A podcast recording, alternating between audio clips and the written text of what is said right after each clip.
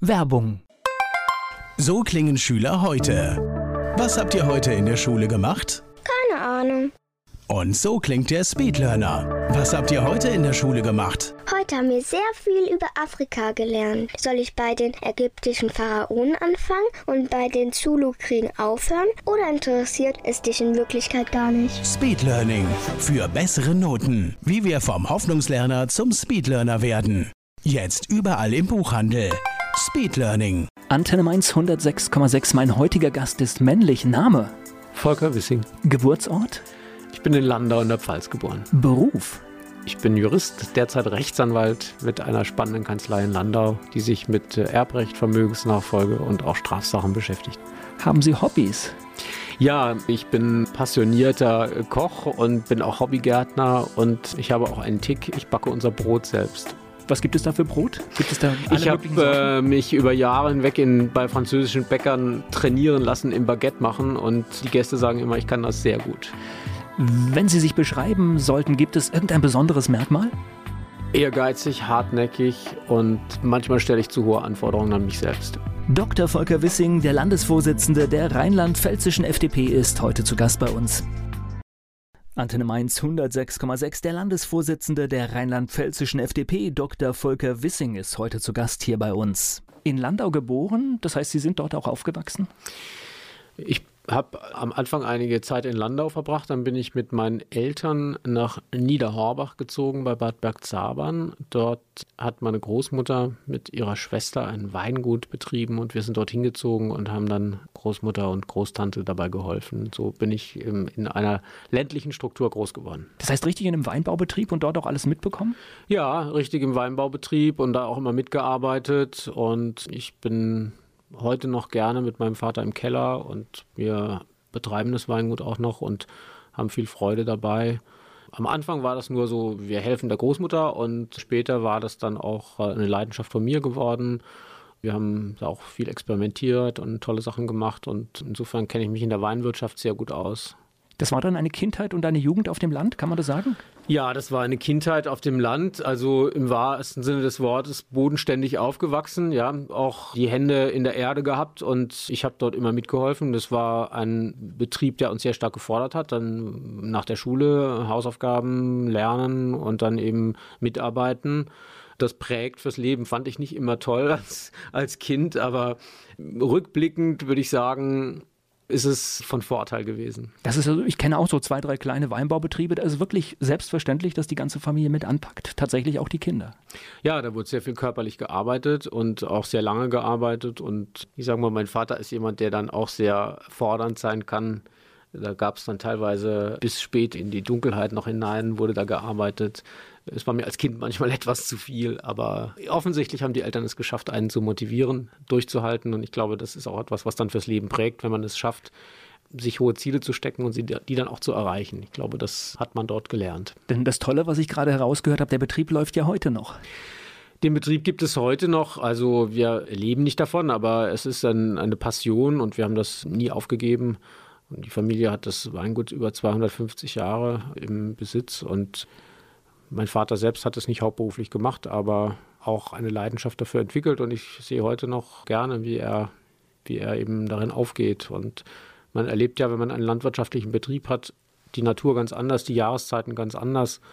Und es ist auch spannend zu sehen, wie sich die Weinwirtschaft entwickelt hat in den letzten Jahren ich sage mal, viele kennen Wein nur vom Weingenuss. Ich kenne ihn auch von der Produktionsseite her und bin dadurch auch viel im Ausland rumgekommen. Ich habe immer mit meiner Frau zusammen, machen wir heute noch, wenn wir im Ausland sind, besuchen wir Weingüter.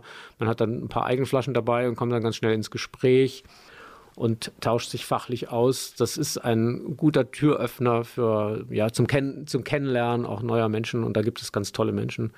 Und äh, wir haben für uns immer so versucht, Regionen dadurch zu entdecken, indem wir die Menschen in der Landwirtschaft kennengelernt haben, weil das wirklich die verwurzelsten Menschen sind überhaupt. Ja, das ist ja auch faszinierend, was sich in Rheinland-Pfalz getan hat. Was für eine Qualitätssteigerung im Wein in den letzten Jahrzehnten. Das ist ja unglaublich eigentlich.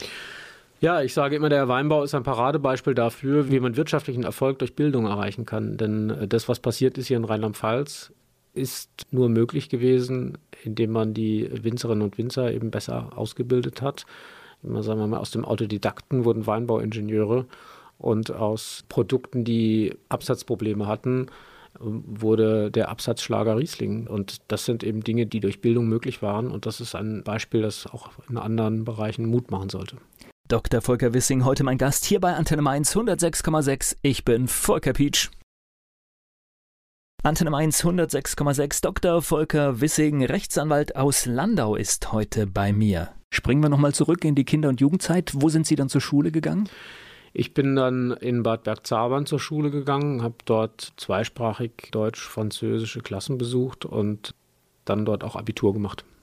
Nach dem Abitur stellt sich dann die Frage, was macht man? War das bei Ihnen klar oder ja, weil meine Eltern sehr früh uns motiviert haben, uns zu überlegen, was wir nach dem Abitur machen wollen. Und die haben dann auch den Druck in diese Richtung erhöht und aber auch uns motiviert und gesagt, überlegt ihr das, überlegt ihr das und haben uns genau beobachtet. Also ich habe eine Schwester.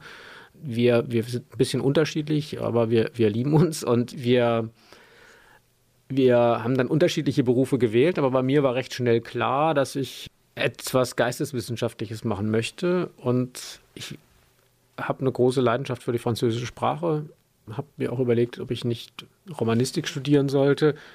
Und dann hatten meine Eltern eine ganz gute Idee und haben gesagt, studier doch Jura und mach französisches Recht. Das habe ich dann auch erstmal gemacht, zwei Jahre. Und dann das deutsche Vollstudium abgeschlossen und war darüber eigentlich ganz glücklich. Ich habe mit dem Doppelstudium Deutsches und Französisches Recht dann mich ganz zielgerichtet für das deutsche Recht entschieden. Französisches Recht, das bedeutet, weil ich bin da jetzt absoluter Laie, was macht man damit? Na, zunächst einmal hat es mir einen tiefen Einblick in das französische Rechtssystem gegeben. Es gibt große Unterschiede zwischen dem bürgerlichen Gesetzbuch und dem französischen Code Civil. Im französischen Studium lernt man am Anfang auch sehr viel Rechtsgeschichte und auch sehr viel äh, theoretische Grundlagen des Rechts, etwas verschulter als das deutsche System. Und natürlich habe ich die Sprache sehr gut gelernt. Erstmal kann man damit nichts anfangen, später dann aber doch ganz viel. Ich hatte dann Lehraufträge übernommen für fachsprachliches Übersetzen vom Französischen ins Deutsche auf dem Gebiet des Rechts, habe ich mal an der Uni Mainz gelehrt, im Dolmetscherinstitut in Germersheim und dem FASK. Und dann, äh, was habe ich noch gemacht? Ich war dann in der Justiz aktiv als Richter und dort habe ich den OLG-Präsidenten begleitet, wenn er nach Frankreich fuhr und dort übersetzt, weil es einfach praktischer war, jemanden dabei zu haben, der die Sprache kann und vor allen Dingen die Rechtssprache kann. Wenn man Dolmetscher hat, die nicht Rechtssprache können, sind die Übersetzungen teilweise sehr lustig. Da wird dann beispielsweise die Personne morale vom Französischen als moralische Person übersetzt und kein Jurist weiß, was gemeint ist. Der richtige Ausdruck ist juristische Person, dann versteht es jeder in Deutschland. Und das sind solche, solche Dinge, wo man einen Fachübersetzer eben braucht. Und das konnte ich mal ebenso nebenbei machen und hat mir viele Einblicke dann auch ermöglicht. Und ich erinnere mich an schöne Fahrten mit dem OLG-Präsidenten nach Paris und nach Metz und das war alles, alles ganz toll. Und heute als Anwalt habe ich grenzüberschreitende Mandate. Ich bin Korrespondenzanwalt auch für Rechtsschutzversicherungen, weil es sehr effizient ist, wenn Mandanten, die in Frankreich verurteilt werden, einen Anwalt in Deutschland haben, der diese Urteile für sie mühelos lesen kann. Wo haben Sie das studiert? In Saarbrücken, dort gibt es ein Institut für französisches Recht, das von Hochschullehrern der Universität Nancy aus betreut wird. Das ist ein Überbleibsel aus der französischen Zeit nach dem Zweiten Weltkrieg und wird dort sehr gepflegt. Und dort kann man eben dann das Doppelstudium machen. Man ist eingeschrieben in dem Insti französischen Institut und eben auch in der, an der Universität des Saarlandes im deutschen Institut, deutschen Rechtsfakultät. Als Sie abgeschlossen haben in französischem Recht und deutschem Recht, wo ging es dann beruflich hin? Also ich habe das französische äh, Vollstudium nicht gemacht. Ich habe nur zwei Jahre französisches Recht studiert und habe dann die Universität des Saarlandes verlassen, bin nach Freiburg gegangen, habe dann dort das deutsche Studium beendet und war dann Rechtsreferendar. Ich habe zunächst in Mainz gewohnt dann, weil meine jetzige Frau, damalige Freundin in Mainz noch studiert hat. Die konnte nicht weg, weil sie Buchwissenschaften studiert hat an der Johannes Gutenberg Universität. Und wir hatten die Distanz Freiburg-Mainz als äh, ziemlich belastend empfunden. Und dann hatten wir am Frauenlohplatz in Mainz die erste gemeinsame Wohnung in der Forsterstraße und haben dort sehr glückliche Jahre verbracht. Wir waren dann so ein kleines Zentrum für viele Freunde. Bei uns gab es immer gutes Essen und Wein hatten wir auch. Und insofern war das ein schönes Leben in der Zeit. Wobei das war durchaus ja Pendeln zwischen zwei durchaus schönen Städten. Ja, aber es ist natürlich für Studenten, eine Studentin in Freiburg, eine Studentin in Mainz auch ein teurer Spaß, wenn man sich sehen will, denn die Distanz zu überwinden ist natürlich äh, mit dem Zug teuer und mit dem Auto auch. Ich habe Freiburg erst vor zwei, drei Jahren mal zufällig bei so einem Kurzurlaub entdeckt. Wunderschöne Stadt. Also. Ja, Freiburg ist eine, eine sehr schöne Stadt. Ich war allerdings in Mainz glücklicher. Ja, das waren mit die tollsten Jahre hier am Frauenlobplatz, eine wirklich schöne Ecke. Referendar hier und habe dann auch nach dem Referendariat zunächst hier gearbeitet in Mainz und zwar war ich Justiziar der Sonderabfallmanagementgesellschaft der SAM, die sich mit der Zuweisung von Sonderabfällen in Entsorgungsanlagen beschäftigt, im Auftrag des Landes Rheinland-Pfalz. Und das war auch eine sehr spannende Aufgabe. Dann bin ich allerdings in die Justiz gegangen. Der Landesvorsitzende der rheinland-pfälzischen FDP, Dr. Volker Wissing, ist hier zu Gast bei Antenne Mainz 106,6. Ich bin Volker Pietsch. Der Landesvorsitzende der rheinland-pfälzischen FDP, Dr. Volker Wissing, ist heute unser Gast hier bei Antenne Mainz 106,6. Irgendwann ist ja auch die Politik in Ihr Leben gekommen. Wann, wann ist das denn passiert? Als ich mich mit dem im Rahmen meiner Doktorarbeit mit Umweltrecht, Abfallrecht beschäftigt habe, sehr intensiv auch Bundestagsprotokolle recherchiert und mich mit dem Gesetzgebungsverfahren zum Kreislaufwirtschafts- und Abfallgesetz befasst und fand die Position der Freien Demokraten dort am überzeugendsten und habe festgestellt, dass das immer genau meine Meinung war. Und ich bin auch in einem liberalen Haus aufgewachsen. Insofern wundert es nicht, dass man, dass man freidemokratische Positionen vertritt. Aber mich hat von dem Moment an die FDP sehr interessiert und mich hat auch Politik sehr interessiert. Und ich habe für mich dann entschlossen, zunächst einmal mich beruflich zu etablieren oder beruflich Fuß zu fassen und dann für mich aber sicher in Erwägung gezogen, auch mich politisch zu engagieren. Und ich war dann zunächst Richter am Landgericht in Zweibrücken und dann wurde ich Staatsanwalt in Landau. Und während meiner Staatsanwaltszeit bin ich dann in die FDP eingetreten und aktiv geworden. Das war exakt 1998 vor der Bundestagswahl. Die FDP stand bescheiden da. Die Frage war, schafft sie es in den Bundestag oder schafft sie es nicht? Es ging damals ein bisschen besser aus als 2013, aber nicht viel besser.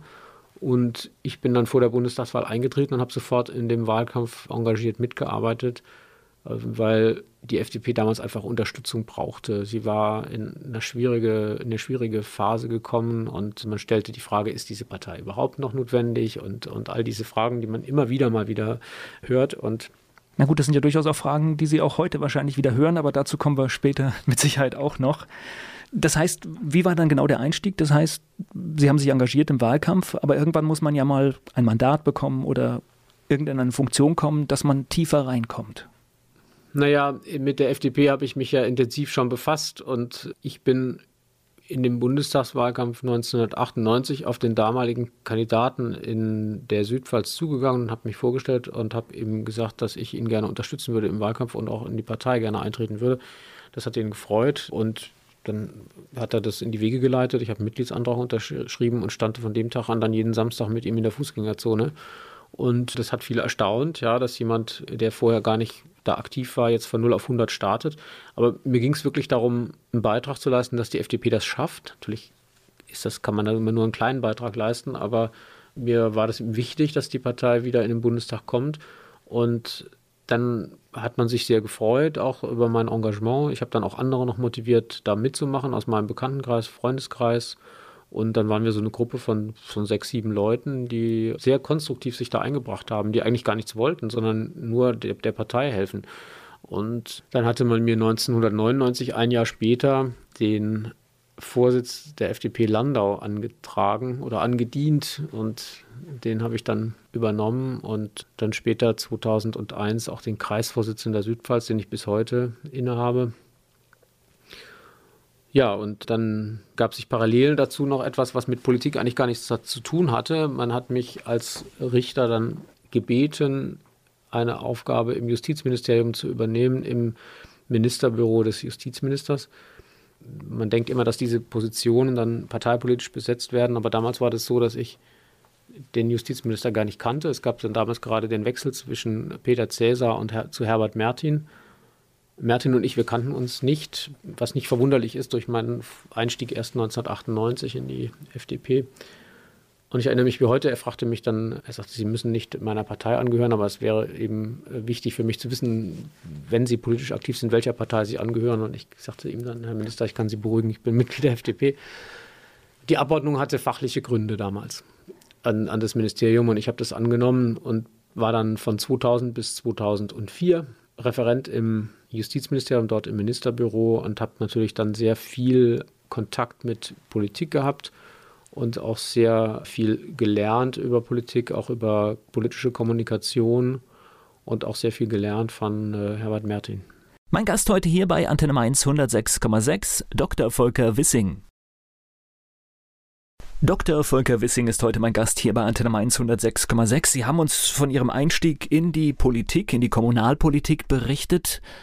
Wer war denn der Kandidat, den Sie da unterstützt haben? In der Südpfalz, das war Thomas Seiter, ein Anwaltskollege, der damals äh, kandidiert hat und auch bis heute in der FDP aktiv ist und der sich damals sehr gefreut hat. Und wir sind dann auch Freunde geworden und haben viel auch miteinander äh, über verschiedene Gelegenheiten unternommen. Das heißt, Sie haben ja auch durchaus alle politischen Ebenen von der Lokalpolitik bis äh, zur Kreispolitik und dann auch Landespolitik mitbekommen. Wo ist denn da der wesentliche Unterschied? Also ich habe in der Tat äh, alle politischen Ebenen kennengelernt. Ich habe auch mal den Oberbürgermeister der Stadt Landau in einem Wahlkampf direkt herausgefordert und damals auch relativ schnell einen Achtungserfolg erzielt. So knapp 8 Prozent ist für einen FDP-Kandidaten, der so von 0 auf 100 startet, schon ein beachtliches Ergebnis. Und das war dann auch der Grund, warum man auf mich aufmerksam geworden ist und gesagt hat, aha, da ist jemand, der stellt sich da mutig hin und der repräsentiert die Partei auch jedenfalls äh, recht ordentlich. Und dann später habe ich, nachdem ich den Vorsitz der FDP Landau 1999 übernommen hatte, mir das Ziel natürlich gesetzt, die Partei auch in die nächste Stadtratswahl zu führen. Und ich habe das immer so gehandhabt, dass wenn ich so eine Aufgabe übernommen habe, dass ich sie nicht abgegeben habe, bevor ich meine Aufgabe auch erfüllt habe. Und ich habe dann den Kommunalwahlkampf federführend gemacht für die FDP in Landau. Und wir sind dann auch sehr ordentlich in den Stadtrat gewählt worden. Und ich habe dann ein Stadtratsmandat übernommen und es auch gerne ausgeübt. Bürgermeisterwahlkampf, äh, Stadtrat und solche Geschichten, äh, so einen Wahlkampf zu machen, das ist ja ein enormes Engagement. Das passiert alles ehrenamtlich. Das kostet Zeit. Und äh, wie ist denn das Gefühl, wenn man zum ersten Mal durch seine Stadt geht und sieht sich auf den Plakaten? Ich fand das damals lustig, aber auch sehr anstrengend, weil die, die Vorbereitung eines solchen Wahlkampfes ohne tiefgreifende Erfahrung ist natürlich ein wahnsinniger Kraftakt. Wenn man das heute ist es alles etwas einfacher. Heute hat man diese ganzen Möglichkeiten über die modernen Medien. Man schickt sowas an die Internetdruckerei und kriegt dann die Pakete geschickt, relativ günstig und man kann das Layout mit ein paar Freunden relativ einfach selbst gestalten. Damals brauchte man eine Werbeagentur. Das war alles in den Anfängen, ja. Und das hat unglaublich viel Zeit gekostet und vor allen Dingen, man hat ja auf keine eigene Erfahrung zurückgreifen können. Und insofern habe ich da gar nicht so viel drüber nachdenken können, wie ich das finde, dass da Plakate von mir hängen weil ich ziemlich erschöpft war und das ein, eine wirklich Riesenaufgabe war, überhaupt Plakate dahin zu kriegen und überhaupt Flyer gedruckt zu kriegen. Ja, und außerdem steckt man dann ja wahrscheinlich schon voll in dem Rad drin, weil die Entscheidung ist ja viel früher gefallen. Ja, genau. Und dann kommt natürlich auch noch dazu, dass man dann Termine abarbeiten muss und wenn man so unbekannt startet, wie ich damals, dann ist es natürlich auch sehr schwer, sich in kurzer Zeit bekannt zu machen. Aber ich hatte mir damals gesagt, dass ich am besten mit guter Laune in so einen Wahlkampf reingehe und mit guter Laune auch wieder raus. So gab es auch mal ein Zitat von mir dann in den, in den Medien, das ganz gut ankam. Und das war auch so meine Haltung. Ich habe das ja nicht gemacht, um, um irgendwie gegen jemanden was zu unternehmen, sondern ich wollte einfach einen Beitrag lassen, dass es ein breites Angebot gibt. Und ich wollte natürlich auch Aufmerksamkeit für die FDP bekommen. Und der Vorteil war natürlich, dass man am Ende sehr bekannt war in der Stadt und die Früchte konnte ich dann bei der nächsten Kommunalwahl einfahren, in ein Stadtratsmandat errungen. Und der FDP natürlich dann auch zu einer gewissen Stabilität in der Stadt verholfen. Wir hatten dann eine sehr erfolgreiche, lange erfolgreiche kommunalpolitische Periode. Bin dann später, wie gesagt, Kreisvorsitzender auch geworden und habe jetzt nach dem Ausscheiden aus dem Bundestag auch für die Kommunalwahl kandidiert und dort auch einen Sitz im Kreistag errungen und bin also inzwischen dazwischen, also von der Stadt wieder in den Landkreis gezogen und habe dann nicht für den Stadtrat kandidiert, sondern für den Kreistag und dort habe ich ein Kreistagsmandat, das ich bis heute ausübe. Und Ich mache das auch gerne. Ich finde die Kommunalpolitik sehr spannend. Das ist eine tolle Aufgabe.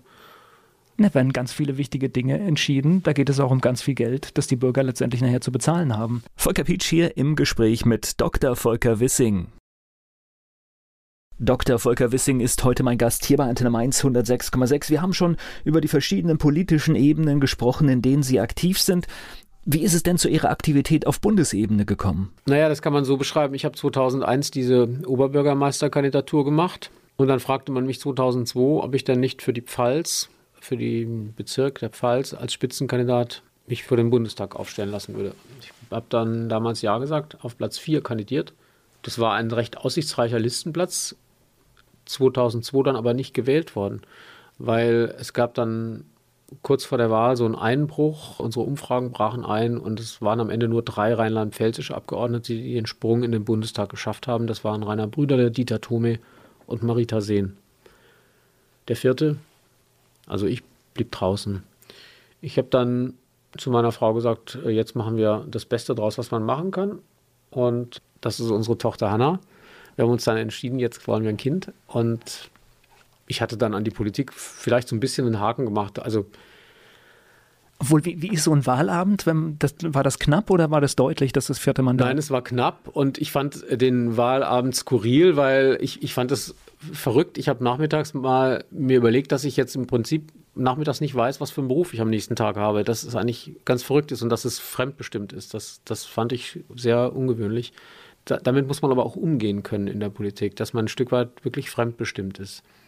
Das war damals für mich sehr merkwürdig, weil ich sonst mein eigenes Leben immer sehr stark gesteuert habe und in der eigenen Hand hielt und auch sehr strategisch geplant habe. Und da konnte ich nicht sagen, wie das ausgeht.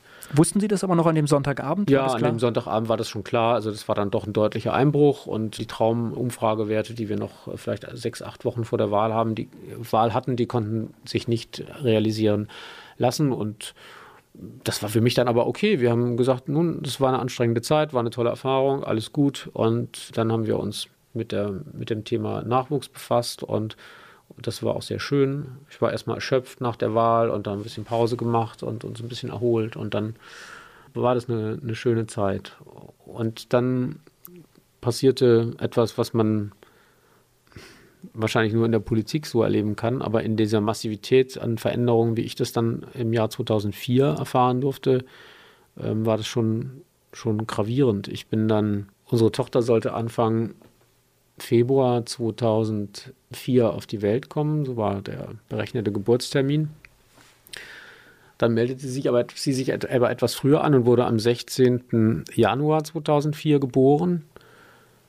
Und das ist natürlich erstes Kind, alles unglaublich dramatisch, äh, schön und man ist voller Glücksgefühle und hat sein Kind im Arm und erlebt dieses neue Leben, dieses Glück, die, die Erleichterung auch, dass so ein Kind dann gesund ist und was man alles so für, für schöne Dinge dann, dann erfahren darf. Und das war ein, ein Freitag und ich weiß noch wie heute, ich war dann samstags in der Klinik bei meiner Frau und wir haben das mit dem Kind zusammen genossen und sonntags nochmal da und als ich sonntags dann aus der Klinik rauskam, war mir irgendwie aufgefallen, dass ich mich überhaupt nicht damit befasst habe, was ich jetzt essen sollte.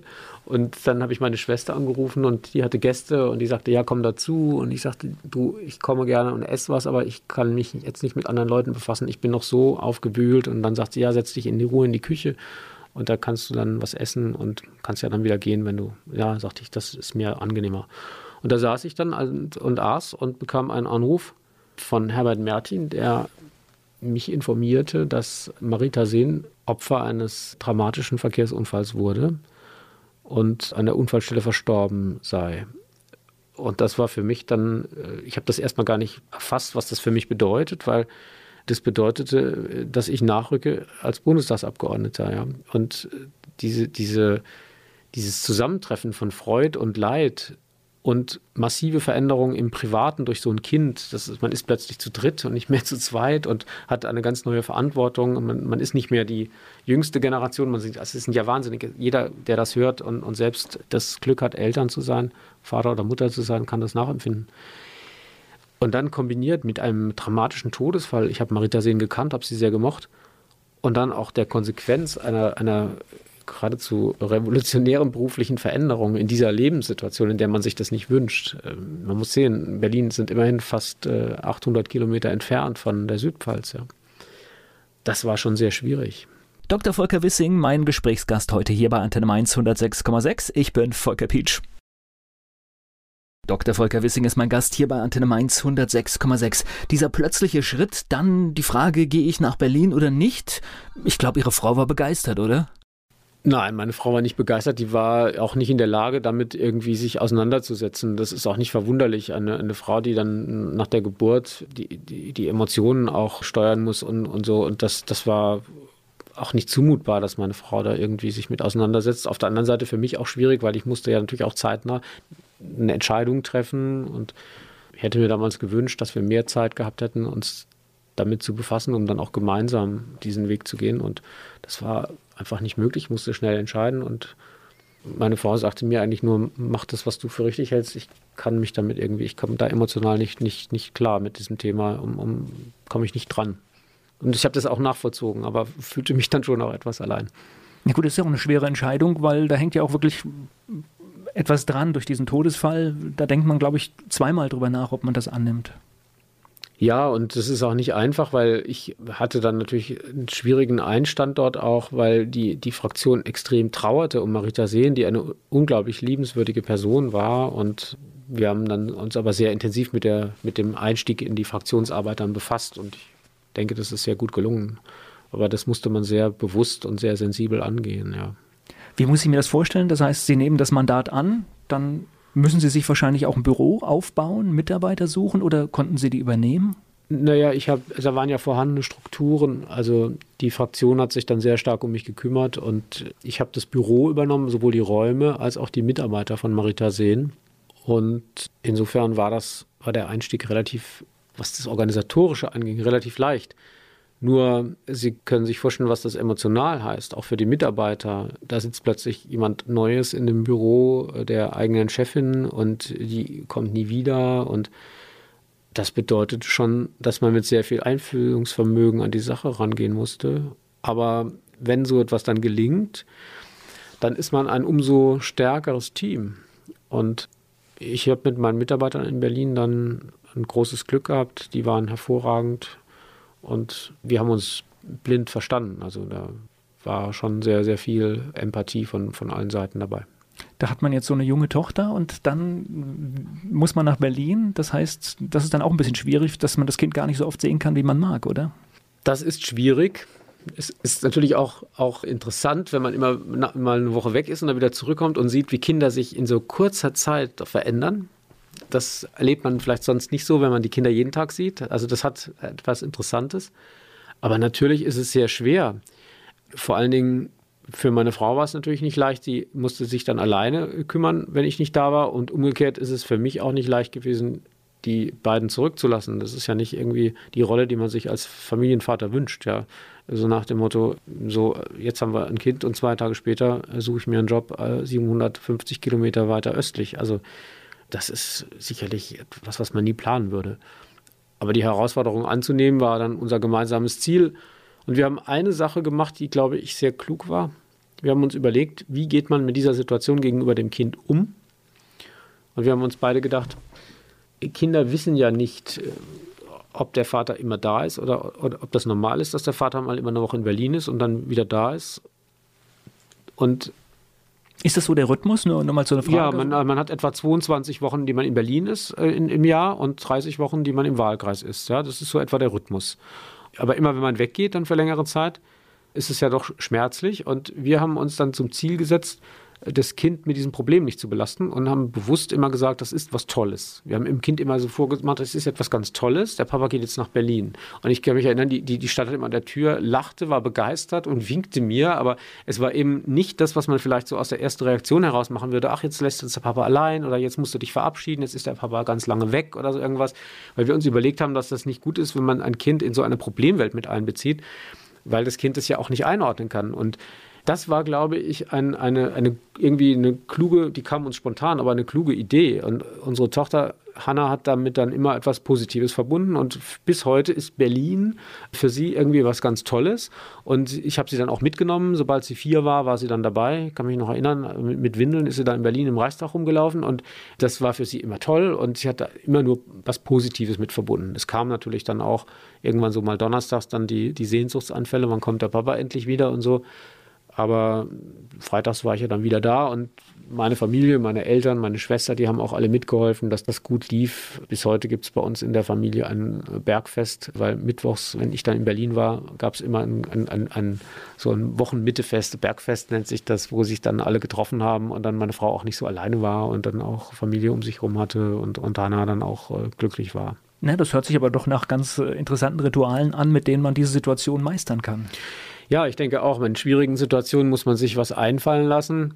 Und das ist so die Lebenseinstellung, die ich auch habe. Und es ist ja oft so, es kommt darauf an, wie man die Dinge sieht. Ja. Man kann aus schwierigen Dingen auch etwas sehr Positives machen. Es ist nicht immer so, dass wenn alles rund läuft und alles glatt läuft, dass, dass man dabei am glücklichsten wird. Heute hier zu Gast bei Antenne Mainz 106,6 Dr. Volker Wissing. Antenne Mainz 106,6. Dr. Volker Wissing, der Vorsitzende der rheinland-pfälzischen FDP, ist heute zu Gast hier bei uns im Studio. Ich kann mir vorstellen, das ist auch schwer, immer nach Berlin zu pendeln, wenn man weiß, ja, das neugeborene Kind wächst zu Hause auf und man bekommt gar nicht so richtig viel mit. Das ist schwierig. Es ist natürlich auch, auch interessant, wenn man immer mal eine Woche weg ist und dann wieder zurückkommt und sieht, wie Kinder sich in so kurzer Zeit verändern. Das erlebt man vielleicht sonst nicht so, wenn man die Kinder jeden Tag sieht. Also das hat etwas Interessantes. Aber natürlich ist es sehr schwer. Vor allen Dingen für meine Frau war es natürlich nicht leicht. Sie musste sich dann alleine kümmern, wenn ich nicht da war. Und umgekehrt ist es für mich auch nicht leicht gewesen, die beiden zurückzulassen. Das ist ja nicht irgendwie die Rolle, die man sich als Familienvater wünscht. Ja. So also nach dem Motto, so jetzt haben wir ein Kind und zwei Tage später suche ich mir einen Job 750 äh, Kilometer weiter östlich. Also das ist sicherlich etwas, was man nie planen würde. Aber die Herausforderung anzunehmen war dann unser gemeinsames Ziel. Und wir haben eine Sache gemacht, die, glaube ich, sehr klug war. Wir haben uns überlegt, wie geht man mit dieser Situation gegenüber dem Kind um? Und wir haben uns beide gedacht, Kinder wissen ja nicht, äh, ob der Vater immer da ist oder, oder ob das normal ist, dass der Vater mal immer eine Woche in Berlin ist und dann wieder da ist. Und ist das so der Rhythmus? Nur nochmal zu einer Frage. Ja, man, man, hat etwa 22 Wochen, die man in Berlin ist äh, in, im Jahr und 30 Wochen, die man im Wahlkreis ist. Ja, das ist so etwa der Rhythmus. Aber immer wenn man weggeht, dann für längere Zeit, ist es ja doch schmerzlich. Und wir haben uns dann zum Ziel gesetzt, das Kind mit diesem Problem nicht zu belasten und haben bewusst immer gesagt, das ist was Tolles. Wir haben im Kind immer so vorgemacht, das ist etwas ganz Tolles. Der Papa geht jetzt nach Berlin. Und ich kann mich erinnern, die, die, die stand immer an der Tür, lachte, war begeistert und winkte mir, aber es war eben nicht das, was man vielleicht so aus der ersten Reaktion heraus machen würde. Ach, jetzt lässt uns der Papa allein oder jetzt musst du dich verabschieden, jetzt ist der Papa ganz lange weg oder so irgendwas. Weil wir uns überlegt haben, dass das nicht gut ist, wenn man ein Kind in so eine Problemwelt mit einbezieht, weil das Kind es ja auch nicht einordnen kann. Und das war, glaube ich, ein, eine, eine, irgendwie eine kluge, die kam uns spontan, aber eine kluge Idee. Und unsere Tochter Hanna hat damit dann immer etwas Positives verbunden und bis heute ist Berlin für sie irgendwie was ganz Tolles. Und ich habe sie dann auch mitgenommen. Sobald sie vier war, war sie dann dabei. Ich kann mich noch erinnern, mit Windeln ist sie dann in Berlin im Reichstag rumgelaufen und das war für sie immer toll und sie hat da immer nur was Positives mit verbunden. Es kam natürlich dann auch irgendwann so mal donnerstags dann die, die Sehnsuchtsanfälle, wann kommt der Papa endlich wieder und so. Aber freitags war ich ja dann wieder da und meine Familie, meine Eltern, meine Schwester, die haben auch alle mitgeholfen, dass das gut lief. Bis heute gibt es bei uns in der Familie ein Bergfest, weil mittwochs, wenn ich dann in Berlin war, gab es immer ein, ein, ein, ein, so ein Wochenmittefest, Bergfest nennt sich das, wo sich dann alle getroffen haben und dann meine Frau auch nicht so alleine war und dann auch Familie um sich herum hatte und, und Hannah dann auch äh, glücklich war. Ne, das hört sich aber doch nach ganz äh, interessanten Ritualen an, mit denen man diese Situation meistern kann. Ja, ich denke auch, in schwierigen Situationen muss man sich was einfallen lassen. Und das ist so die Lebenseinstellung, die ich auch habe. Und es ist ja oft so, es kommt darauf an, wie man die Dinge sieht. Ja. Man kann aus schwierigen Dingen auch etwas sehr Positives machen. Es ist nicht immer so, dass wenn alles rund läuft und alles glatt läuft, dass, dass man dabei am glücklichsten wird. Der rheinland-pfälzische FDP-Vorsitzende Dr. Volker Wissing ist zu Gast hier bei Antenne Mainz 106,6. Mein Name Volker Pietsch. Der rheinland-pfälzische FDP-Landesvorsitzende Dr. Volker Wissing ist hier bei Antenne Mainz 106,6. Die Arbeit als Bundestagsabgeordneter, wie unterscheidet die sich denn zum einen in Berlin und zum anderen hier im Wahlkreis? Also ich bin in Berlin relativ schnell in die Finanzpolitik eingestiegen und das ist ein sehr komplexes Feld. Steuerpolitik, Finanzmärkte, Haushaltspolitik und das ist sehr, sehr fachlich. Ich habe dann mich sehr, ich habe ein großes Interesse daran gehabt und wollte den, die Bundestagszeit auch als, als Bildungschance für mich nutzen. Viele haben gesagt, warum hast du als Jurist nicht den Rechtsausschuss gewählt? Und ich wollte eben etwas Neues machen, was Zusätzliches machen und mich in einem neuen Gebiet fortbilden. Ja. Wobei der rechtliche Hintergrund ja wahrscheinlich gar nicht hinderlich ist. Überhaupt nicht, aber es ist natürlich schon ein eher ökonomisch geprägtes Gebiet. Muss man allerdings sagen, ich habe an der Universität Freiburg mich auch sehr intensiv mit Volkswirtschaft befasst. Ich habe dort einige Semester mich mit monetärer Ökonomie beschäftigt, was mir später sehr geholfen hat, als ich mich mit der Stabilisierung der Eurokrise äh, befassen musste. Und die Arbeit in Berlin war für mich geprägt von sehr viel Facharbeit. Ich habe dort mir jedenfalls einen Namen als Ansprechpartner in Finanzfragen erarbeitet und war mit vielen Fachgremien auch als Diskussionsteilnehmer, als Redner dann gefragt und habe auch im Finanzausschuss eine tragende Rolle gehabt, später ja auch als Vorsitzender des Gremiums. Und insofern war Berlin Finanzpolitik, Fachwissen, viele Reden halten im Bundestag, in den Regierungsjahren dann auch Verantwortung für die Fraktion als stellvertretender Fraktionsvorsitzender, finanzpolitischer Sprecher, Vorsitzender des Finanzausschusses, all diese Dinge. Und im Wahlkreis ist die Arbeit eben geprägt von öffentlicher Repräsentation, von Teilnahme an kommunalen Veranstaltungen, eine völlig andere Sache. Und natürlich auch von Bürgergesprächen, Menschen, die mit unterschiedlichsten Anliegen zu einem kommen. Da hat mir die Juristerei natürlich auch immer geholfen, weil ich sehr gut unterscheiden konnte zwischen den Dingen, die man rechtlich lösen kann und den Dingen, die man politisch lösen musste. Und insofern habe ich da vielen Menschen auch helfen können mit ihren konkreten Problemen und Anliegen. Manchmal habe ich sie zum Anwaltskollegen geschickt, manchmal habe ich ihnen selbst geholfen, politisch geholfen. Das hört sich aber auch so an, dass da durchaus auch Ihnen Sorgen zugetragen werden, die eigentlich mit der politischen Funktion nicht unbedingt was zu tun haben? Ja, nun hatte ich durchaus auch als Jurist, war ich bekannt und dann gab es viele, die auch kamen mit rechtlichen Fragen und die dachten, sie könnten dann vielleicht eine schnelle Rechtsauskunft auch bekommen. Aber das habe ich natürlich nicht gemacht, weil die Rechtsberatung ja den Anwälten äh, vorbehalten ist. Aber manchmal durch die Kombination, würde ich sagen, das ist auch das, was mir heute noch hilft, auch in meiner anwaltlichen Tätigkeit heute, durch die Kombination aus einmal einerseits Kenntnis des Rechtssystems und andererseits aber auch Kenntnis der politischen Strukturen, ist es manchmal nicht schlecht, wenn man über das rein rechtliche hinausdenkt. Es gibt zum Beispiel skurrile Dinge, in, in, wo in der Rechtsordnung nicht logisch ist. Und da kann man dem Mandanten dann raten, wir klagen jetzt mit ungewissem Ausgang oder man versucht vielleicht auch mal auf einem politischen Weg äh, Politiker anzusprechen und zu sagen, schaut mal, das kann doch so vom Ergebnis her nicht richtig sein und wie wollen wir denn damit umgehen in Deutschland? Ja? Und dann sind Politiker ja auch offen und sagen, ja, das hat ja eigentlich keiner gewollt, dass es so ist. Und das muss man ja dann auch nicht vor Gericht austragen. Da gibt es manchmal auch eine politische Lösung für sowas. Und das hilft dem Mandanten dann noch mehr, als wenn er einen teuren Prozess führt mit ungewissem Ausgang. Also es gibt zum Beispiel, ich kann mich an einen, einen Fall erinnern, wo dann zum Beispiel im Ausländerrecht sind dann äh, Familienzuzug aus formalen Gründen abgelehnt worden und wo man dann gesagt hat, es kann einfach so nicht sinnvoll sein, wenn wir einerseits Ingenieure brauchen in Deutschland und die dann aber nicht die Möglichkeit haben, die Schwiegermutter aus China hierher zu holen und so, solche Sachen, ja, weil man sagt, das ist also Familienzusammenzug geht nicht und die Frau ist schon zu alt, die geht dann vielleicht nicht zurück oder so. Da muss man irgendwelche Lösungen finden, indem man mit Bürgschaften oder sonst was arbeitet. Also da gibt es oftmals Auswüchse der, der Rechtsordnung, die zu Ergebnissen führen, die keiner will.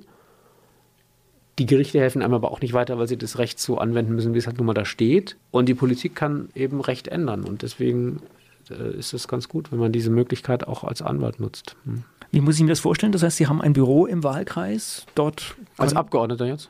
Ja, als Abgeordneter. Äh, Noch in der Zeit, als ja, als Abgeordneter hatte ich ein Wahlkreisbüro. Ja, das Büro gibt es auch heute noch. Es ist jetzt ein politisches Büro der Partei. Und dort konnte man einen Termin machen und konnte mir sein Anliegen vortragen. Ich habe mich dann damit auseinandergesetzt. Mein Ziel war aber immer, dass, dass niemand mit Erwartungen aus meinem Büro herausgeht, die ich nicht erfüllen kann. Das war immer mein Anspruch. Also wenn jemand kam und mir ein Anliegen vorgetragen hat, dann habe ich ihm nicht irgendwie das Blaue vom Himmel erzählt und gesagt, ja, da kümmere ich mich und da werden Sie sehen, da wird die ganze Welt bewegt für Sie, sondern ich habe den Leuten klar gesagt, also so und so sehe ich das Problem. Rechtlich werden Sie das nicht durchkriegen. Es gibt eine kleine Hoffnung, dass man politisch was bewegen kann. Ich will mich darum bemühen, aber Ihnen nichts versprechen. Und die Leute waren dann meistens zufriedener, weil sie so eine ehrliche Antwort mehr schätzen als die Sorge, am Ende doch enttäuscht zu werden. Mein Gesprächspartner heute hier bei Antenne Mainz 106,6, der FDP-Landesvorsitzende Dr. Volker Wissing. Der rheinland-pfälzische FDP-Vorsitzende Dr. Volker Wissing ist heute hier zu Gast bei uns hier bei Antenne Mainz. Sie waren im Bundestag bis zum Ausscheiden der FDP? Ja, bis zur Bundestagswahl 2013 war ich dort engagiert als Abgeordneter. Was ist das für, wie nimmt man so einen Wahlabend wahr? Das muss doch äh, auch, ja, sage ich mal, ein einschneidendes Erlebnis sein. Oder wann, oder wann ist es überhaupt bekannt? Ab wann ahnt man, das funktioniert jetzt nicht mehr? Also ich kann Ihnen sagen, so dramatisch, wie ich in den Bundestag reingekommen bin, so dramatisch bin ich da auch wieder rausgekommen. Ja? Äh, insofern passte das zusammen. Ich habe den Wahlabend selbstverständlich nicht als schönen Abend erlebt, aber ich kann Ihnen den einigermaßen präzise beschreiben. Ich habe an diesem Abend mir ein, ich musste ja am nächsten Morgen in, in, nach Berlin in die, in die, zum Bundesvorstand. Es ist üblich, dass nach Wahlen der Bundesvorstand zusammentritt und die Wahlergebnisse berät. Muss ja auch dann sich unterhalten, wie kommuniziert man nach draußen, wie geht es weiter und, und, und all die Dinge. Und wir hatten auch eine Fraktionssitzung am nächsten Tag. Und ich war Spitzenkandidat hier in Rheinland-Pfalz. Hatte mich einerseits gefreut, dass wir in Rheinland-Pfalz deutlich über 5 Prozent hatten bei der Bundestagswahl. Also an dem Rheinland-Pfälzischen Landesverband hat es nicht gelegen, an den rheinland-pfälzischen Wählerinnen und Wählern auch nicht. Das war einer, einer, einerseits natürlich für mich ein Stück weit, ja, schon eine, Erleichterung, dass man selber jedenfalls nicht unter 5 Prozent lag. Auf der anderen Seite war die, die Enttäuschung natürlich groß und die Dramatik äh, war auch spürbar. Ich habe dann als Spitzenkandidat bei der Wahlparty oder Wahlveranstaltung, eine Party wurde es dann ja nicht, bei der Wahlveranstaltung der FDP im Cubo Negro ja, die Wahlniederlage der Freien Demokraten natürlich auch damals verkündet. Das gehört sich, das gehört sich so in der Demokratie, dass man dazu auch Stellung nimmt. Danach bin ich, ich hatte mir ein Hotel reserviert am Flughafen, um morgens mit einer frühen Maschine dann nach Berlin fliegen zu können. Danach bin ich in dieses Hotel gefahren und dann habe ich meine Frau angerufen und dann haben wir in dieser Nacht einen sehr präzisen Plan miteinander geschmiedet, wie das weitergeht. Das ist ja das gleiche Bild, was wir vorhin schon mal hatten, dass man einfach äh, ja vorher noch einen Job hat und ja, im Prinzip um 18 Uhr wurde er gekündigt. Ja, ich habe danach auch einen Beruf gehabt. Ich, ich habe äh, danach ja keine Sorge gehabt ähm, um meine berufliche Existenz. Das kann ich auch nur jedem raten, der in die Politik geht, dass er seine berufliche Existenz nicht in der Politik suchen sollte, sondern dass man sie im zivilen Leben haben sollte. Insofern war das nur die Frage, wie geht es jetzt organisatorisch weiter, wie macht man, macht man welchen Schritt und das habe ich dann mit meiner Frau, es gibt ja welche, die sagen, wir schlafen erstmal eine Nacht drüber und fangen dann an nachzudenken, das, dazu gehöre ich nicht. Ich will die Dinge dann gleich klären und wir haben eine ganze Nacht telefoniert und miteinander das sehr umfassend besprochen. Und ja, und dann war eigentlich auch schon alles klar und dann konnte man sich in den, am nächsten Tag schon mit der Umsetzung des miteinander Besprochenen befassen. Und das Pendeln war vorbei. Ja, so ganz ja nicht. Ich habe immer noch ein Büro in Berlin und bin gelegentlich da. Ich habe ja auch einen, einen Sitz im Präsidium der Bundespartei dann übernommen um mit Christian Lindner zusammen die Bundespartei wieder aufzurichten. Und insofern bin ich schon noch gelegentlich in, in Berlin. Bei Antenne 1 106,6 im Gespräch Dr. Volker Wissing. Antenne Mainz 106,6 bei mir ist der rheinland-pfälzische FDP-Vorsitzende Dr. Volker Wissing. Sie haben gerade die Worte benutzt, die Partei aufrichten. Wie muss ich mir das vorstellen, eine Bundespartei aufzurichten? Das heißt, man schaut, was ist schiefgegangen und analysiert und versucht, die Fehler ja, zu finden, um es dann besser zu machen? Ja, also einerseits muss man analysieren, was ist falsch gemacht worden, um aus den eigenen Fehlern zu lernen. Und dann muss man aber auch der Partei wieder Selbstvertrauen geben, Selbstbewusstsein geben, einen inneren Kompass geben. Und wir haben, wie sich das gehört, mit der Analyse angefangen. Aber wir sind einen neuen Weg gegangen. Wir haben uns nicht hingesetzt und haben gesagt, wir machen jetzt eine Gremiensitzung nach der anderen und jeder erklärt, woran es seiner, aus seiner Sicht gelegen hat, sondern wir haben uns recht schnell entschlossen, dass wir professionelle Hilfe von außen hinzuziehen und uns mal von Fachleuten, die kein politisches Interesse haben, uns mal sagen lassen, was waren denn die Gründe dafür, dass es so gekommen ist, wie es gekommen ist. Da waren sicherlich einzelne Fehler, aber ich muss Ihnen sagen, es sind nicht die Fehler gewesen, die jeder glaubt, sofort nennen zu können, wenn er selber darüber nachdenkt, woran hat es denn gelegen, sondern Fehler lagen im Wesentlichen darin, dass die Führung der FDP einer Fehleinschätzung unterlag hinsichtlich der eigenen Wählerinnen und Wähler und deren Erwartungen. Ja. Und viele Fehler waren aber auch bekannt. Ich meine, dass wir sehr stark in der Öffentlichkeit gegeneinander kommuniziert haben, anstatt äh, mit einer Position nach draußen zu gehen. Und viele andere Dinge auch, natürlich auch politische Fehlentscheidungen, das ist ganz klar. Aber die machen andere ja auch, nicht? Also ähm, andere treffen ja auch Fehlentscheidungen, machen Fehler. Würde mir auch bei der großen Koalition so manches einfallen. Nicht? Und trotzdem hat es bei denen nicht die gravierenden Auswirkungen, wie es bei uns hatte. Insofern muss es mehr sein als nur politische Fehler. Und die Ergebnisse der Untersuchungen, die wir in der ersten Jahreshälfte 2014 gemacht haben, die waren schon frappierend, ja. Und viele waren dann auch, auch verwundert, wie die Wählerinnen und Wähler uns gesehen haben und was für Erwartungen sie an, an eine, eine Partei wie die FDP haben. Und wir haben dann aus der Wählerbefragung heraus, aus der Analyse einen sogenannten Leitbildprozess in Gang gesetzt. Das heißt, wir haben uns mit der Frage beschäftigt, was ist denn das innere Band, was die Freien Demokraten verbindet. Und ja, daraus ist dann etwas Großartiges entstanden. Eine flächendeckend haben wir hunderte von Veranstaltungen gemacht, haben diesen Leitbildprozess den Menschen erläutert, hatten teilweise Menschen mit Tränen in den Augen in den Sälen, die gesagt haben, endlich ist meine Partei so, wie ich sie immer haben wollte und endlich gibt es da ein verbindendes Element, das ich immer gesucht habe. Und die FDP hat sich dann zu Dreikönig 2015 mit diesem Leitbild präsentiert und sich auch optisch natürlich verändert, um zu, zu zeigen, dass sie sich erweitert hat, auch thematisch und damit auch ein also die optische, die optische Veränderung gehört zu dem Gesamtprozess und ja, die optische Veränderung gehört zum Gesamtprozess. Das ist äh, ein, ein Prozess der Erneuerung, ein Prozess auch der, der Verbreiterung und das ist in Stuttgart bei Dreikönig ja fulminant eingeschlagen. Also die Art der Ansprache hat sich verändert. Und da, damit ist weniger eine, eine Abkehr von, von inhaltlichen Positionen verbunden gewesen, aber es ist eben eine andere Form der Ansprache und es ist auch eine andere, es ist auch eine breitere thematische Aufstellung daraus geworden. Und das hat eine Begeisterungswelle ausgelöst, die dazu geführt hat, dass wir in Hamburg von 2 Prozent Anfang Dezember Übrigens war damals auch schon Spitzenkandidatin Katja Suding, die einen hervorragenden Wahlkampf gemacht hat. Ich erwähne das nur, weil man später gesagt hat, ja, das war ja nur Katja Suding, sondern sie war. Die Beine von Katja Suding, ja, ja das, das, ist also so eine Geschichte, ja. Das, das ist so eine, eine bösartige Geschichte gewesen, die, so, so geht man manchmal mit Frauen eben um, dass man sie dann immer auf, auf, auf Äußeres reduziert. Denn Katja Suding ist ja eine außerordentlich kompetente und auch erfahrene Frau, die die einfach mit ihrer starken Persönlichkeit so eine Überzeugungskraft hatte. Und wir hatten dann Aufmerksamkeit erregt, indem wir mit diesem Plakat Unser Mann für Hamburg, das übrigens in Hamburg nirgendwo hing, sondern das war nur so ein, ein Start der, der Kampagne gewesen, das wir im Dehlerhaus in Berlin vorgestellt haben, um einfach zu zeigen, wie wir uns einen modernen Wahlkampf in Hamburg vorstellen. In Hamburg hingen nur Themenplakate. Das finde ich jetzt spannend, weil von der medialen Darstellung würde ich jetzt sagen, die, die Dinger müssten überall gehangen haben. Nein, in Hamburg hing kein einziges von diesen Plakaten. Äh, unser Mann für Hamburg hing da gar nicht. Das war so ein Plakat, mit dem wir in, in Berlin äh, im Dehlerhaus, also in der Parteizentrale, den Auftakt gegeben haben für den Wahlkampf.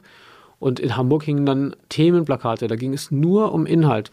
Die Plakate waren, ging um Bildung, Da war zum Beispiel ein Plakat, da, da hieß, das größte Tor zur Welt ist Bildung. Das war eines der Schwerpunktthemen von Katja Suding. Dann hingen dort Plakate zur Verkehrspolitik, zur, zu Busspuren. Also es ging sehr stark in die, in die Hamburger äh, Landespolitik hinein. Da ging es um die Elbvertiefung, es ging um die wirtschaftspolitischen Weichenstellungen in Hamburg, es ging um die, wie gesagt, bis zu den Busspuren und so weiter haben wir das thematisch dort plakatiert. Es hingen dort nur Themenplakate. Und 99 Prozent derjenigen, die die FDP gewählt haben, haben bei einer Nachwahlbefragung auch angegeben, dass sie die FDP aus inhaltlichen Gründen gewählt haben. Dr. Volker Wissing ist zu Gast hier bei Antenne Mainz 106,6. Ich bin Volker Pietsch. Antenne Mainz 106,6. Bei mir ist der FDP-Vorsitzende von Rheinland-Pfalz, Dr. Volker Wissing. Nach so einer Bundestagswahl, nach einer so deutlich verlorenen Bundestagswahl, könnte ja auch die Reaktion sein, sich aus den Ämtern zurückzuziehen. Aber Sie haben letztendlich ja Ihr Engagement sowohl im Bund als auch auf der Landesebene erhalten. Ich habe nach der, nach der verlorenen äh, Bundestagswahl gesagt, ich bin bereit, weiterhin mich hier in Rheinland-Pfalz als Landesvorsitzender einzubringen und in der Verantwortung zu bleiben. Aber ich will parallel mich auch im Bundespräsidium engagieren, weil mir klar war, dass man gegen einen Negativtrend der eigenen Partei auf Bundesebene keine Landtagswahl gewinnen kann. Das ist schlicht unmöglich. Und Sie können, wenn eine Partei kein positives Image hat, wenn sie nicht positiv wahrgenommen wird von der Grundstimmung her, dann ist das schwer zu drehen. Ja. Und deswegen war es mir wichtig, mich auf Bundesebene einzubringen, um und auch diesen Prozess begleiten zu können. Und das haben wir da zum ersten Mal, haben wir die Ergebnisse unseres Leitbildprozesses, auch unseres, unseres neuen Auftritts dann in Hamburg ausprobiert und waren sehr zufrieden mit dem Ergebnis. Ich meine, Hamburg hat eines der besten Wahlergebnisse in, den, in der, der Geschichte der Freien Demokraten erzielt. Und Katja Suding hat wirklich einen unglaublich engagierten und auch sehr professionellen Wahlkampf gemacht. Da saß jedes Interview und jedes Wort. Da sieht man auch die Stärke der Person. Und natürlich spielte auch eine große Rolle, dass diese Aufbruchstimmung von Drei König, diese frischeren Farben, diese neue Form, wie man Themen angeht, die Zukunftsoffenheit, auch die Bereitschaft, äh, auch kritisch sich mit den eigenen Dingen auseinanderzusetzen und zu sagen, ja, wir haben das analysiert und wir, wir, wir wollen aus diesen Fehlern lernen und, und wollen uns jetzt wieder auf unsere Inhalte und unsere Kernthemen konzentrieren. Das hat so viele begeistert. Es gibt ja diese Bilder auch noch im Internet, wo, wo hunderte von Menschen auf die Plätze gingen und die Luftballons in Blau, Gelb und Magenta haben steigen lassen. Und all diese Stimmung hat natürlich dazu geführt, dass die Wähler gesagt haben, ja, da ist sie wieder, die FDP. Nehmen Sie diesen Schwung dann auch nach Rheinland-Pfalz mit oder hoffen, den mitnehmen zu können? Na klar, wir haben ja seitdem wir in Hamburg erfolgreich waren, jetzt auch stabilisierende Umfragen auf Bundesebene. Ich meine, Sie können vor Wahlen und vor, vor Wahlterminen nicht Wunder erwarten, aber es stabilisiert sich ja. Natürlich wollen wir diesen, diesen Schwung auch in Rheinland-Pfalz mitnehmen. Unser Ziel ist es, äh, mit dieser Kampagnenstruktur, die wir in Hamburg hatten, auch in Rheinland-Pfalz erfolgreich zu sein. Sie sind hier Landesvorsitzender ich glaube, es ist ein großer Unterschied, ob man Landesvorsitzender ist mit einer Landtagsfraktion im Hintergrund oder ob man ganz, ganz alleine im Prinzip, ich weiß nicht, wie, wie viele Leute arbeiten fest hier für die Landes-FDP? Wir haben zwei Vollzeitkräfte in der Landesgeschäftsstelle und dann noch Aushilfskräfte dort. Und der Landesvorsitz ist ein Ehrenamt. Das ist sehr viel Verantwortung und auch viel Arbeit. Aber ich muss Ihnen sagen, in den letzten Wochen kommt immer mehr Freude auch an dieser Arbeit wieder auf, weil die Partei auch in Rheinland-Pfalz sich aufrichtet. Wir haben tolle Leute, die jetzt Mitglied werden bei der FDP.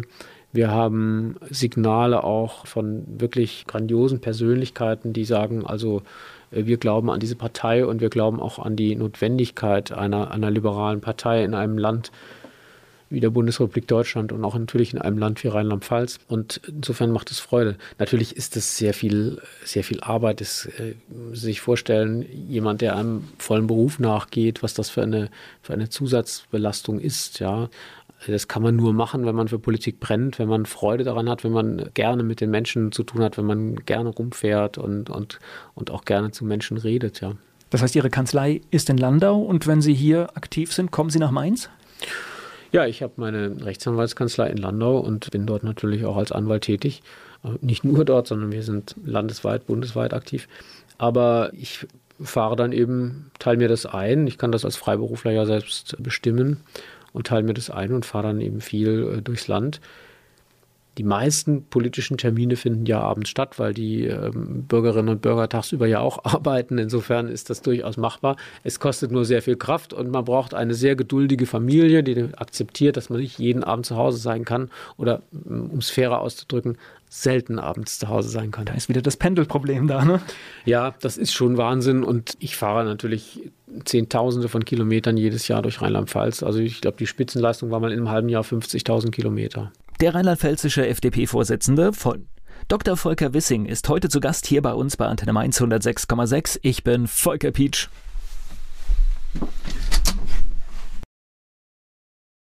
Antenne Mainz 106,6. Bei mir ist Dr. Volker Wissing. Sie haben ja lange Zeit in Mainz gelebt, kennen sich somit in Mainz gut aus und das ist meine Chance für unsere elf Fragen. Mein Lieblingsplatz in Mainz? Ja, der Frauenlobplatz, das ist für mich nach wie vor ein Stück zu Hause. Fleischwurst mit Senf oder Handkäse mit Musik? Eher Handkäse mit Musik. Haben Sie einen Ausgehtipp in Mainz?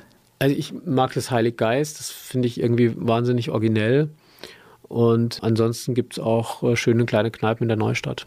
Mainz ist für Und mich. natürlich die Weinstuben, die sind auch super. Mainz ist Beichtstuhl für, beispielsweise. Mainz ist für mich eine von Fremden völlig unterschätzte Stadt, voller Lebensfreude, Dynamik und einem tollen Zeitgeist. Und Wiesbaden? Wiesbaden ist von vielen überschätzt. Das ist ein Klischee, das wir hier gerne bedienen. Was ja, es ist aber auch äh, irgendwie so ein bisschen äh, eher altmodisch im Vergleich zu Mainz. Also die, Mainz ist wirklich die dynamischere Stadt und ich glaube, für, für junge Menschen ist, ist, ist Mainz wirklich, wirklich top. Auch die Verkehrsanbindung, alles. Wenn, wenn, die Brücken irgendwann mal wieder, wenn die Brücken irgendwann mal wieder funktionieren, ist das äh, noch besser dann. Was muss ein echter Mainzer mal gemacht haben? Was meinen Sie? Ein echter Mensa muss mal beim Rosenmontagsumzug gewesen sein. Ein echter Mensa, der muss, äh, ja, der muss auch mal, äh, der muss natürlich auch bei den Prunksitzungen gewesen sein. Und ja, was ist eigentlich noch? Na, ich finde das schon eine Menge. Da, an dieser Stelle fällt vielen gar nichts ein. Doch, also das muss er auf jeden Fall machen. Also Rosenmontagsumzug ist ganz wichtig und ich glaube auch ein, ein Mensa muss, ja, der muss auch, auch die, die Mensa Weinstuben kennen. Der peinlichste Song in Ihrer Musiksammlung? Sie haben Bedenkzeit. Nee, ich glaube, ich habe ich hab irgendwie, irgendwie fand ich mal Nana Muskuri oder sowas mit, mit 15 oder irgendwie ganz toll. Und ich, ich finde ich find die heute noch irgendwie klasse, so als Typ, wenn ich die, wenn ich die sehe. Also ich, ich finde es Wahnsinn, wie die sich dann gehalten hat. Und äh, ich mag so originelle Typen und das ist die auf jeden Fall. Aber eine äh, begabte äh, Jazzsängerin. Ja, ich, die ist auch, die ist natürlich musikalisch auch gut, aber diese, diese komischen Rosen von Athen. Also, Mit der Brille, ja. Ja, ja, die sind natürlich schon, äh, das ist schon Musik, äh, die ich jetzt heute, äh, also es wäre mir peinlich, wenn das jemand irgendwie rausgraben würde und, und würde sagen, guck mal, was der Volker mal gehört hat. Ja. Haben Sie sowas wie einen Spitznamen? Ich glaube nicht. Ich, also ist mir nicht bekannt. Ich habe, ähm, meine Frau hat natürlich Kosenamen für mich, aber die bleiben geheim. Die nächste Frage haben Sie mir schon fast beantwortet. Fastnachtsfan oder Fastnachtsmuffel? Das ist bei mir äh, wie, wie, mit dem Fußball. Ich brauche von außen so einen Anstoß, ja, und äh, dann, dann äh, überlege ich auch nicht lange und dann bin ich ganz schnell begeisterungsfähig. Also ich, ich erlebe so eine, so eine Sitzung als große Freude und finde es total klasse und gehe da auch mit. Und so ist es beim Fußball irgendwie auch. Wenn, wenn, wenn ich mit jemandem mir ein Spiel angucke oder sowas, dann bin ich auch äh, völlig weg und schon fiebere und bin begeistert, ja. Schon die perfekte Überleitung. Mainz 05 ist für mich Nummer zwei neben dem FCK. Welche berühmte Persönlichkeit möchten Sie mal treffen? Also ich bin jetzt nicht so ein Promisammler und ich bin jetzt auch nicht jemand, der da so schnell so, so begeistert ist, wenn er so Prominente sieht. Also es gibt sicherlich viele Menschen, ich glaube alle, die einen, einen, einen über, überragenden Intellekt haben und die, die etwas mitzuteilen haben. Mir reicht das. Aber ich habe mit Sie vielen Menschen, die, die ich auch, die mich interessiert haben, auch Gespräche führen können und kann das heute auch noch. Ich habe da Freude dran auch. Dr. Volker Wissing hier bei Antenne Mainz 106,6. Antenne Mainz 106,6. Der Landesvorsitzende der rheinland-pfälzischen FDP, Dr. Volker Wissing, ist heute zu Gast hier bei uns. Wann geht's denn los mit, dem, mit der heißen Phase des Wahlkampfs? Irgendwie ist das ja in der Politik so ein Dauerwahlkampf. Also wir, wir werden dann im Juli eine äh, Liste wählen für die, für die Landtagswahlen. Ja, und dann geht es in die organisatorische Umsetzung. Nicht? Und Wahlkampf hat im Prinzip begonnen. Man sieht es ja auch an dem Verhalten der Landesregierung, man sieht es auch an dem Verhalten der Opposition. Und das ist eine, eine schöne Sache. Also also ich könnte mir vorstellen, bei aller Dramatik, die das für einen Politiker hat, äh, nicht im Parlament zu sein, kann ich mir aber vorstellen, dass es durchaus auch einen Reiz hat, äh, so eine Situation zu haben, dass es jetzt wieder um den Einstieg geht, dass es so im Prinzip ein Neuanfang ist. Ja, es ist ein Neuanfang. Wir müssen im Augenblick nichts tun, außer unsere Überzeugung vertreten. Und das ist eigentlich sehr schön. Wir können ganz authentisch sein. Wir müssen auf niemanden Rücksicht nehmen. Und es ist auch für eine Partei, viele haben das ja gesagt, es ist eine Riesenchance für die FDP. Ich muss zugeben, das stimmt. Auch wenn ich es mir natürlich anders gewünscht hätte, weil die Arbeitsbelastung für diejenigen, die es jetzt rein ehrenamtlich machen, massiv ist. Gleichwohl gibt es Positionen, die man in der Vergangenheit auf Parteitagen vertreten hat, die auch bestimmten Zwängen geschuldet waren. Und es geht, wenn alle Parteien sich mal an die eigene Nase fassen, jedem so, der Regierungsverantwortung in Ländern und sonst wo hat. Man kann nie ganz frei sich positionieren. Und die FDP hat diese Freiheit wieder. Und das wird niemanden wundern, dass ein freier Demokrat sich über einen Gewinn an Freiheit freut. Volker Pietsch hier im Gespräch mit Dr. Volker Wissing. Der rheinland-pfälzische FDP-Vorsitzende Dr. Volker Wissing ist heute zu Gast hier bei uns bei Antenne Mainz 106,6. Nächstes Jahr ist Wahljahr in Rheinland-Pfalz. Das gilt natürlich auch für die FDP. Wenn es dann funktioniert, laden Sie dann auch zu selbstgebackenem Brot ein? Also das mache ich ohnehin oft und wir haben auch gerne Gäste, am liebsten unkompliziert im Garten und das machen wir mit Sicherheit. Es gibt so viele tolle Menschen in dieser rheinland-pfälzischen FDP und es gibt auch viele Menschen in dieser Partei, die nicht verdient haben, dass dies so stehen bleibt, wie es jetzt äh, im Augenblick dasteht. Ja. Wenn ich an das Lebenswerk von Rainer Brüderle denke, der ein herausragender Wirtschaftsminister in Rheinland-Pfalz war, der Unglaubliches geleistet hat und viele andere auch. Ja. Und es ist für mich. Bekommen Sie da auch Unterstützung, wenn Sie Fragen haben? Ja, Rainer Brüderle ist ein, ein toller Ratgeber. Er ist auch jemand, und das ist auch etwas, was, was nicht selbstverständlich ist, der in dieser Situation jetzt nicht sagt, naja, ich werde dieses Jahr 70, jetzt können mal Jüngere ran, ich mache jetzt nichts mehr, sondern der fiebert genauso mit äh, wie immer und eh und je. Der ist in diesem, wird auch in diesem Wahlkampf präsent sein, der wird mich unterstützen als Landesvorsitzenden, der wird nicht nur Ratgeber sein, sondern wie gesagt, der fühlt sich für die Sache auch weiterhin voll verantwortlich und das ist einfach toll. Und da gibt es viele andere auch, ja. Ob, wenn Sie sich anschauen, Herbert Mertin, Günther Einmal, das sind alles Leute, die nicht davongelaufen sind, auch 2011, als die Wahlniederlage hier in, in Rheinland-Pfalz zu verkraften war oder zu verschmerzen war, sondern die auch weiterhin sich einbringen. Und da gibt es viele tolle Leute, die ich gerne an meiner Seite habe, wenn wir dann 2016 einen hoffentlich wieder schönen Tag zum Feiern haben. Dr. Volker Wissing hier im Gespräch bei Antenne Mainz 106,6. Ich bin Volker Pietsch. Der rheinland-pfälzische FDP-Vorsitzende Dr. Volker Wissing ist heute zu Gast hier bei uns bei Antenne Mainz 106,6. Wir sind am Ende unseres Gespräches. Können Sie noch so ein schnelles Rezept raushauen? Kriegen Sie das hin, dass Sie hier eine Anleitung geben, wie man ein gutes Baguette macht? Die Besonderheit beim Baguette ist, dass man, also man sollte einen Weizensauerteig verwenden. Das kann man eigentlich relativ einfach ansetzen. Man nimmt äh, 200 Gramm Wasser und 200 Gramm Mehl und etwas Hefe und lässt das vergären, so vielleicht zwei Tage.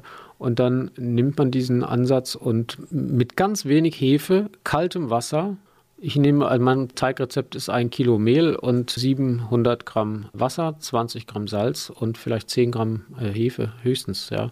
Und dann lässt man den Teig bei niedriger Temperatur ganz langsam gären.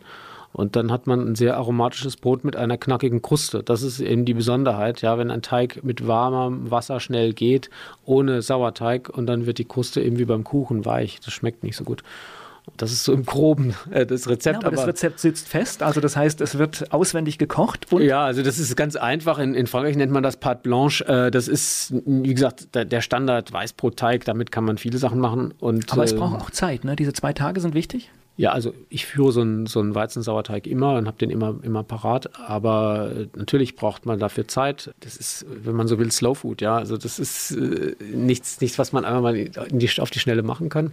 Ich mache das manchmal so, dass ich den Teig vormittags mache. Und dann im Kalten, im Winter kann man das irgendwo im Nebengebäude oder irgendwo oder in der Garage kann man den Teig verschlossen ja äh, dann aufbewahren oder ist es kühl. Und lasse ich den den ganzen Tag gären und abends mache ich dann Brot daraus. Ja, und dann hat man ein sehr aromatisches Brot. Ich bedanke mich für Ihre Zeit. Danke für die Einblicke, die Sie uns gewährt haben. Und ja, viel Kraft noch für die nächste Zeit. Ich danke Ihnen für das Gespräch. Werbung. So klingen Schüler heute. Was habt ihr heute in der Schule gemacht? Keine Ahnung. Und so klingt der Speedlearner. Was habt ihr heute in der Schule gemacht? Heute haben wir sehr viel über Afrika gelernt. Soll ich bei den ägyptischen Pharaonen anfangen und bei den Zulu-Kriegen aufhören? Oder interessiert es dich in Wirklichkeit gar nicht? Speedlearning. Für bessere Noten. Wie wir vom Hoffnungslerner zum Speedlearner werden. Jetzt überall im Buchhandel. Speedlearning.